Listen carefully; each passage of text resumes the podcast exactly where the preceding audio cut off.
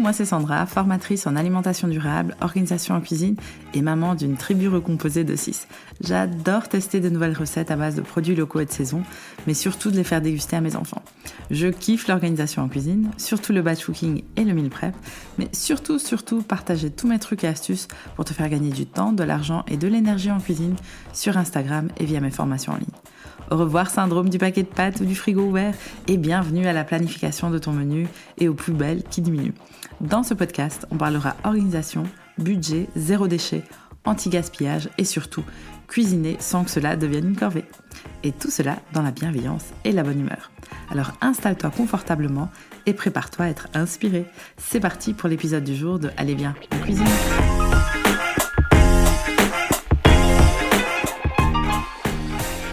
Bienvenue dans l'épisode numéro 8 du podcast Allez bien en cuisine. Dans cet épisode, je vais te parler de comment j'ai diminué mon budget alimentaire mensuel de 150 euros en simplement trois mois. Mais avant de commencer, je voulais te demander de penser à une personne de ton entourage qui pourrait aimer ou bénéficier des conseils et astuces que je te partage dans ce podcast. Pense à cette personne et envoie-lui le lien vers cet épisode ou ce podcast, que ce soit par Messenger, DM Insta, WhatsApp, Signal, Pigeon Voyageur. Ça me ferait trop plaisir de savoir que de plus en plus de personnes écoutent ce podcast et ça me motive vous aider à passer à l'action. Merci, merci, merci à celles qui prendront le temps de le faire. Maintenant, place à cet épisode sur mon budget alimentaire.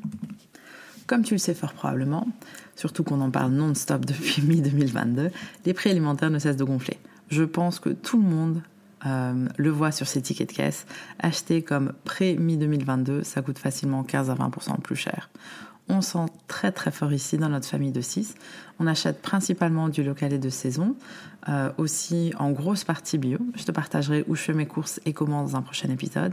Et c'est vraiment compliqué de faire ces achats de la semaine pour moins de 100 euros. Je me rappelle qu'en novembre dernier, je me suis même dit que si ça continue comme ça, on pourra plus faire nos courses dans les magasins en vrac et on devra manger moins de produits bio. Euh, j'ai pensé à ça surtout en écoutant la radio, en regardant le JT. J'avais l'impression que c'était des chiffres qui, qui, faisaient vraiment peur. On nous parlait de plus 20% sur le beurre, plus 35% sur les pâtes, etc. Et c'est là que j'ai décidé d'investiguer par moi-même parce que je trouvais quand même que ces chiffres étaient euh, assez gros, assez flagrants et ils faisaient très très peur il faut que tu saches une chose sur moi. C'est que pendant quasi 5 ans, j'ai géré une entreprise de boîtes repas en Belgique, ma petite start-up à moi. Et donc, j'ai travaillé dans la distribution de produits euh, bio, de repas bio, locaux et de saison. Je connais donc très bien les grossistes et les petits producteurs d'un peu partout en Belgique, au nord de la France. Et je connais aussi très bien la réalité du secteur. Je suis d'ailleurs toujours abonnée à leur newsletter afin de savoir ce qui se passe dans l'alimentation durable, vu que euh, je suis aussi consultante aujourd'hui dans cette thématique. Et ce qui est revenu de toutes les informations que j'ai trouvées, c'est que de 1, oui, les prix augmentent dans la grande distribution, car les prix des emballages, surtout l'aluminium, a énormément augmenté. Donc c'est là vraiment où on voit euh, plus 25-30%. Euh, et oui, le prix des légumes d'été chauffés sous serre en hiver a beaucoup augmenté car l'énergie est très chère. Je me rappelle encore d'un reportage à la télé, euh, c'était quand? C'était peut-être fin novembre, début décembre, où euh, le journaliste interviewait euh, une grosse exploitation au sud de la Belgique où ils font des euh, tomates sous serre chauffées tout l'hiver et il disait qu'avec le prix qui avait explosé au niveau du, du gaz parce qu'ils avaient tout un, système lié au gaz, eh ben ils allaient il se disait que c'était peut-être le temps d'arrêter de faire pousser des tomates en hiver. Bah oui, le problème, c'est aussi que euh, ce fameux journaliste n'a jamais parlé de ce problème, euh, que de, de, faire pousser des légumes d'été en hiver, que c'était une catastrophe écologique. Il n'en a pas parlé du tout. Après, il s'est fait lyncher sur les réseaux sociaux, mais ça, c'est tout un autre débat. Et donc, euh, oui, le prix de ces légumes d'été qui sont chauffés pour être pour être dans, dans nos magasins en hiver, c'est problématique. Il faut aussi savoir que et moi, je l'ai fait pendant très très longtemps, hein, jusqu'à ce que je lance mon entreprise. Je ne savais pas tout ça. Euh, on achète les mêmes 5-6 légumes toute l'année alors qu'il y a une saisonnalité. Mais bon, on en parlera à un autre moment. Donc, euh, oui, le prix des légumes d'été chauffés sous serre en hiver a augmenté et va continuer à augmenter euh, les prochaines années. Par contre, tous les prix n'ont pas augmenté. Au niveau des produits secs en vrac, sauf pour les produits séchés, mais la majorité des produits secs en vrac n'a pas augmenté. Il y en a même certains qui ont diminué. Donc tout ce qui est graines, tout ce qui est céréales, etc., ça n'a vraiment pas augmenté. Donc c'est le moment vraiment de passer au vrac. Si vous ne l'avez jamais fait, je vous invite à passer les portes de votre magasin en vrac. Il y en a tellement qui ont poussé comme des petits champignons ces dernières années, donc c'est le moment d'aller les visiter. Euh, donc, contrairement à ce que je pensais, faire mes courses en vrac en 2023 me reviendra moins cher que d'acheter les mêmes produits en grande surface emballés en petite quantité. Manger des produits de saison, même si on en a marre du chou en hiver, ça n'a jamais été aussi intéressant financièrement. Acheter des produits surgelés, aujourd'hui avec le prix euh, le prix du chauffage, le prix de l'électricité, etc., ça devient de plus en plus coûteux. Donc on va préférer tout ce qui est frais, tout ce qui est en bocaux. Et l'écart aussi entre le prix du bio et celui du conventionnel, c'est comme ça qu'on appelle les produits non labellisés bio, n'a jamais été si petit. Parce que dans le bio, les, prix ont beaucoup moins augmenté parce qu'on est déjà sur des productions très souvent européennes. Et donc les produits qui viennent de plus loin ou qui dépendent de, de, produits de base qui viennent de plus loin, eux, ils ont beaucoup plus augmenté. Et donc ça, ce sont des bonnes choses pour l'environnement. Pas nécessairement bonnes si, euh, selon tes habitudes d'achat, mais vraiment, une fois que j'ai fait ces investigations, je me suis rendu compte que je n'avais pas nécessairement besoin de changer beaucoup de, beaucoup de choses dans ma manière euh, d'acheter. Ça m'a fait beaucoup moins peur et ça m'a rassuré par rapport aussi à mes choix. Donc, comment est-ce que j'ai fait pour diminuer mon budget alimentaire de 150 euros ces trois ou quatre derniers mois alors que les prix augmentent Eh bien, tout simplement, j'ai décidé de suivre mon budget alimentaire comme jamais et de mettre en place deux, trois petites choses. Alors pour info, pour te parler sans chichi et de manière totalement honnête, notre budget alimentaire pour 2022 était de 600-650 euros mensuels pour 6 personnes, hors resto que l'on fait euh, plus ou moins deux fois par trimestre. En novembre 2022, j'ai décidé de changer la manière dont je suivais mon budget. C'est là aussi où j'ai décidé d'écouter plus de podcasts sur euh, les finances, le budgeting, etc. Et j'ai découvert pas mal de choses. Euh, donc jusque-là, comment est-ce que je faisais? Je notais à la fin du mois ou carrément deux mois plus tard euh, nos dépenses plus ou moins. Euh, donc c'était toujours avec une vue un mois ou deux mois plus tard. Et donc on, subissait un peu notre budget parce que bah, quand tu n'as pas une vue active sur ce que tu dépenses, bah, en fait tu, dis ah ouais zut, il y a deux mois j'aurais peut-être dû euh, moins acheter, je sais pas moi on a dû euh, acheter beaucoup de, fruits séchés, j'aurais peut-être dû en acheter moins, j'ai encore du stock. Ok, super, mais le jour J, quand tu regardes ça, ben, tu peux plus rien y faire. Et ça, c'était le problème. Donc, en novembre, qu'est-ce que j'ai fait? J'ai pris la moyenne de notre année. Donc, c'était plus ou moins 650 euros mensuels, avec des mois un peu plus euh, gros, surtout quand les enfants vont pas à l'école parce qu'ils vont à la cantine. Donc, pendant les vacances, c'était un budget aussi beaucoup plus grand.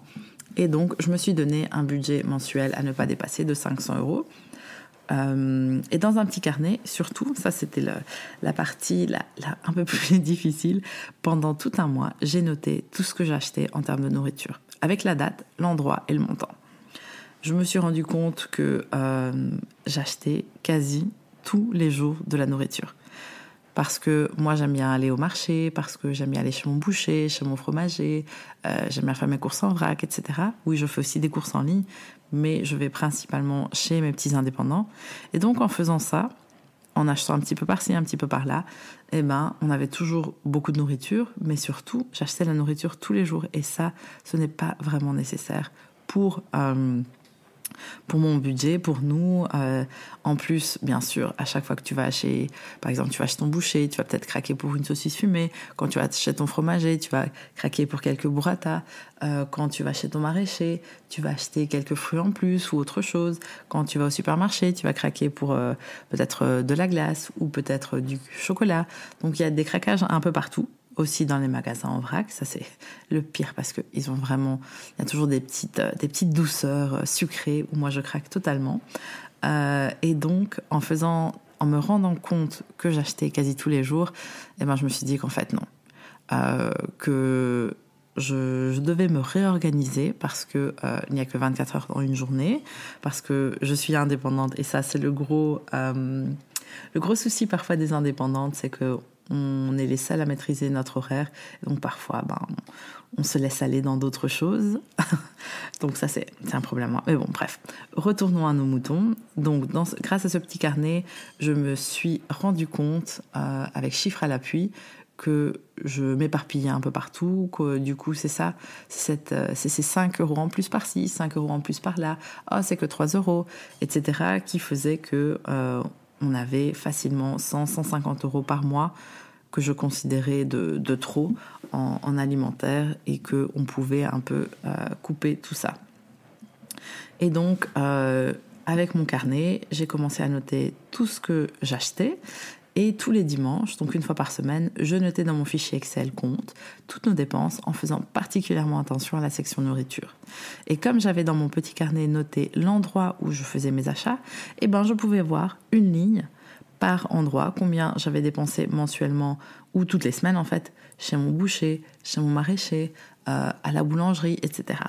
Et donc comme ça on se rend compte combien on dépense à chaque endroit et on peut se rendre compte, ok, ça c'est trop, ça c'est pas assez. Ici, je peux, euh, j'ai mon, par exemple, mon boucher qui fait aussi du fromage. J'ai pas besoin d'aller chez le fromager. Ou alors, euh, si un jour j'ai besoin de faire des courses euh, en grande surface, je peux peut-être aussi acheter du jambon à cet endroit-là. Enfin, je le ferai pas parce que je sais que la, viande est beaucoup plus chère en grande surface et je préfère du coup ne pas manger de la viande que d'en acheter là-bas, mais ça c'est très personnel. Euh, donc voilà, ça m'a permis de, voir pas mal de choses et de voir où allaient mes dépenses et euh, comment est-ce que je préférais euh, les allouer. Et surtout, ce que j'ai fait, en faisant en fait ce suivi toutes les semaines, ça m'a permis surtout de, de me rendre compte que à partir du euh, après deux semaines, j'étais très souvent à 300, 350 euros par mois. Et donc, ce que je faisais, c'est que pendant une semaine, j'essayais de pas faire de courses. Peut-être aller une fois à la place de deux chez mon maraîcher, ou pas du tout, parce qu'on a quand même des, euh, des légumes surgelés, parce qu'on a des légumes dans des bocaux, etc. Et donc, c'est possible de ne pas faire de courses en une semaine. Et donc, dès qu'on s'approchait de ces 350, 400, 500 euros, ah ben alors là, je coupais tout et euh, c'est possible, vraiment, de trouver des solutions assez créatives à tout et qu'on n'a pas besoin de faire ses courses toutes les semaines. Place maintenant au sponsor du jour. Cet épisode vous est présenté grâce à La Fourche Bio. La Fourche, c'est un e-shop français de produits bio où on peut acheter, via un système d'adhésion, des produits locaux et en gros conditionnement, comme pour le vrac. Leur but est de rendre le bio accessible et ils travaillent principalement avec des producteurs français et européens. Avec mon code affilié RedBoots20, et oui, en utilisant ce code, tu me permets de continuer à créer des épisodes de podcast. Tu reçois 20 euros de réduction sur ton abonnement annuel via leur site lafourche.fr. Le code est RedBoots20, tout ensemble et en majuscule. Pour découvrir mes produits préférés dont je ne me lasse plus depuis les 3 ans que je suis cliente, rendez-vous sur littleredboots.be slash lafourche.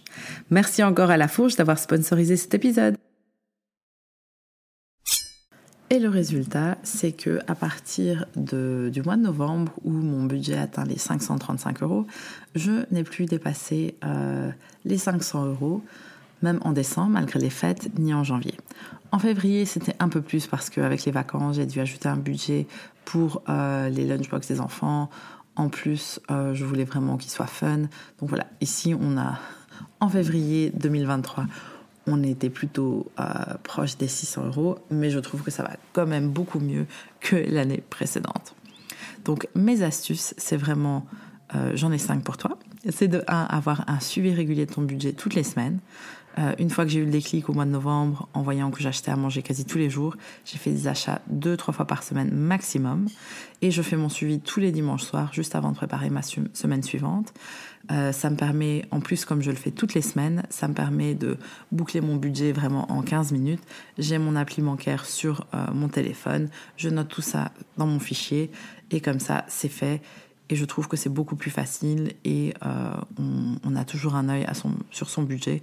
Et voilà, moi, ça me convient très bien. Ma deuxième astuce, c'est que quand je voyais qu'on dépassait les 100 euros par semaine, j'ai rapidement, comme par magie, trouvé des solutions en utilisant des produits de fond de placard ou de fond de congélateur qui traînaient chez moi depuis des lustres. Donc, franchement, c'est fou euh, ce que l'on stocke euh, parfois à la maison sans même le savoir. Il faut savoir aussi que euh, il y a quelques années, j'accompagnais des familles dans pour débuter le, le batch cooking ou l'anti-gaspillage alimentaire. Et la première chose qu'on faisait, c'était faire le, un peu un bilan sur ce qu'ils avaient déjà à la maison. Et très souvent, et moi incluse, hein, euh, on a deux à trois mois de produits secs à la maison que l'on stocke. C'est ce que j'appelle aussi le syndrome du paquet de pâtes. C'est qu'à chaque fois qu'on fait ses courses, on achète un paquet de pâtes parce qu'au cas où on aurait besoin de pâtes, alors qu'on a déjà 5 kilos de pâtes dans, notre, euh, dans nos placards. C'est la même chose pour le quinoa. Je sais pas pourquoi en Belgique, tout le monde a 3-4 kilos de quinoa alors que parfois ils n'ont même pas le quinoa. Donc ça, c'est ce qui était ressorti de mes accompagnements en famille. Et, euh, donc voilà, quand, quand on est dans une situation où on se dit, ben voilà, maintenant je, n'achète plus, euh, maintenant stop, et eh ben on se rend compte qu'on a déjà pas mal de ressources à la maison. Ma troisième astuce, c'est à la surprise de personne, le batch cooking et le meal prep. Parce que si tu veux garder un œil sur ton budget alimentaire, euh, si tu veux t'assurer de cuisiner tous tes, légumes pour vraiment ne rien gaspiller et du coup pour ne rien jeter à la poubelle et donc ne pas jeter ton budget à la poubelle, eh ben franchement le batch cooking et le meal prep c'est vraiment une grande aide en sachant que euh, voilà il faut aussi organiser sa semaine pour pouvoir surgeler certaines choses au cas où on a un changement de planning, ce qui arrive très souvent. Donc voilà, il faut euh, le faire de manière organisée, mais le batch cooking et le meal prep, parfois, ça peut vraiment t'aider à garder un œil sur ton budget alimentaire. Ma quatrième astuce, c'est euh, il faut aussi profiter de la vie, pas juste euh, parce qu'on pourrait bien sûr manger du riz et, euh, et des haricots tous les jours. Euh, ça coûterait pas très cher, mais ça serait pas très fun. Donc ici, dans notre budget alimentaire, on sait qu'on mange du fast-food deux, trois fois par, par mois, pas par semaine. Ce qui est bien en Belgique, contrairement aux États-Unis, c'est que manger des légumes, des légumes bio et de saison, ça reste encore moins cher que d'aller au McDo. Et ça, c'est très important et j'espère que ça va rester comme ça pendant très longtemps parce que euh, manger du fast-food, ça doit rester quelque chose d'occasionnel. Euh, on doit manger principalement des bonnes choses pour se nourrir correctement. Euh, et je suis très contente quand je fais mes calculs de voir que manger un bon repas local et bio et fait maison, euh, c'est, ça me coûte moins cher que d'aller manger des frites ou alors manger euh, dans un fast-food. On le fait quand même. Un dimanche sur deux, le soir, on cuisine pas et on vous mange euh, du, fast-food et c'est très bien parce qu'on adore nos frites en Belgique. Et, si je demandais à ma, famille, enfin à mes enfants ou à mon barbu d'arrêter les frites un dimanche sur deux, je pense qu'ils seraient il ne serait pas très content, et moi non plus. Donc quand on le fait, on en profite. Et ma cinquième et dernière astuce, c'est manger moins de viande. Manger moins de viande, ça veut dire maximum trois fois par semaine, en incluant la charcuterie. Euh, ici, on a une alimentation vraiment flexi. Je sais que les enfants à l'école, ils mangent de la viande, euh, sauf le mercredi où ils mangent pas à l'école. Euh, mais dans le menu de la semaine, c'est de la viande trois fois par semaine. Donc, je considère qu'à la maison, on n'a pas besoin de manger de la viande tous les jours, on en mange quelques fois par semaine. Je sais que euh, le barbu, quand il va manger euh, à l'extérieur, il commande toujours de la viande, c'est très bien, et donc moi j'en fais moins à la maison. Je ne suis pas végétarienne, je vous en ai parlé dans le premier épisode de ce podcast, mais un régime flexi est ce, qui nous convient le mieux euh, pour nous et notre famille, et surtout la viande, ça coûte plus cher, Surtout qu'on essaye de manger de la viande de qualité, ce qui coûte encore plus cher. Euh, et donc, je préconise plutôt une alimentation variée et équilibrée. Et c'est ce qu'on fait. Et c'est grâce à ça. C'est surtout le fait de ne plus acheter de viande en grande surface, mais de l'acheter chez un boucher qui nous a aidé aussi à euh, diminuer notre, notre budget alimentaire. Pardon. Et donc, c'est vraiment le côté moins mais mieux. En résumé, je me suis donné un budget hebdomadaire je fais un suivi hebdomadaire dans mon budget. Quand on s'approche de notre budget mensuel, je trouve les solutions avec ce que j'ai déjà à la maison. Je fais du batch cooking et du meal prep. Le fast-food reste plus cher que la bonne nourriture maison, donc on profite des soirées frites, mais tous les 15 jours. Et on mange moins de viande, mais du frais s'il vous plaît. Et donc voilà, ça c'était mon épisode du jour de Allez viens en cuisine. En description de cet épisode, tu trouveras le lien de l'article de blog qui accompagne cet épisode si tu préfères euh, ne pas écouter mais plutôt lire les articles. Donc si tu as aimé cet épisode, merci de me laisser un 5 étoiles ou un avis sur euh, mon podcast sur Apple Podcast ou ta plateforme préférée d'écoute de type Spotify. Ça me booste pour continuer à te créer ce type de contenu. Mais avant de te laisser, je voulais te partager ma recette préférée de sauce bolo veggie qui est parfaite pour diminuer ta consommation de viande. Donc pour passer de la viande, euh, d'une bolo à la viande à une bolo veggie en douceur. Au début, ce que je te conseillerais, c'est de diminuer ta quantité de viande. Donc, par exemple, si dans une bolo pour 4 personnes, tu as l'habitude de mettre 400 grammes de viande hachée, tu vas commencer par en mettre 300, plus 200. Et puis, une fois que tu as passé euh, le cap des 200 grammes, eh ben, tu vas tout simplement passer à 100% végétarien et tu verras que quand c'est mixé, tes enfants s'en rendront même pas compte. Donc, ma recette pour 4 personnes, c'est euh, pour ça, il te faudra deux oignons, 6 carottes, deux branches de céleri vert, 4 gousses d'ail, 750 ml de passata ou de sauce tomate, une cuillère à café de paprika, une demi-cuillère à café de poudre d'ail, c'est facultatif, euh, une demi-cuillère à café de bouillon de légumes en poudre, de l'huile d'olive et du sel. On va commencer par éplucher et hacher les oignons et l'ail. On va faire revenir les oignons dans une casserole avec de l'huile d'olive pendant 5 à 7 minutes. Pendant ce temps, on va éplucher les carottes, si elles sont euh, non bio. Sinon, on va les garder juste comme ça et on va couper les extrémités. Et on va les couper en demi-lune. Ça veut dire quoi? On va les couper euh, en deux dans le sens de la longueur et après, on va les émincer avec des rondelles de plus ou moins 1 euh, à 2 mm. On va faire de même avec le céleri vert. Après, on va ajouter tout ça dans notre casserole avec les oignons. On va ajouter tout de suite les épices. Pourquoi? Parce que les ajouter tout de suite pendant que c'est encore à feu plus ou moins vif, eh ben, ça va permettre vraiment aux, légumes d'absorber encore plus euh, tous ces goûts, tous ces épices. Donc c'est là qu'on va ajouter le paprika, la poudre d'ail et le bouillon de légumes. On va mélanger, faire revenir encore pendant une minute et après seulement on va la mouiller avec la passata. On va aussi euh, ajouter si besoin un petit demi-verre d'eau ou un verre d'eau entier. Euh, on va laisser mijoter pendant 15 à 20 minutes à feu doux. Et après, on va goûter, on va rectifier l'assaisonnement si besoin, que ce soit en paprika, en poudre d'ail ou en bouillon de légumes, ou peut-être même en sel. Euh, donc on va bien euh, rectifier l'assaisonnement, on va mixer la sauce avec un mix soupe ou alors dans un blender si tu en as un. Et euh, une fois que c'est tout lisse, que c'est tout bon, eh ben, on va servir avec des pâtes comme pour une bolo. Merci d'avoir écouté cet épisode jusqu'à la fin et rendez-vous euh, pour un prochain épisode. La semaine prochaine, je te parle de où je fais mes courses.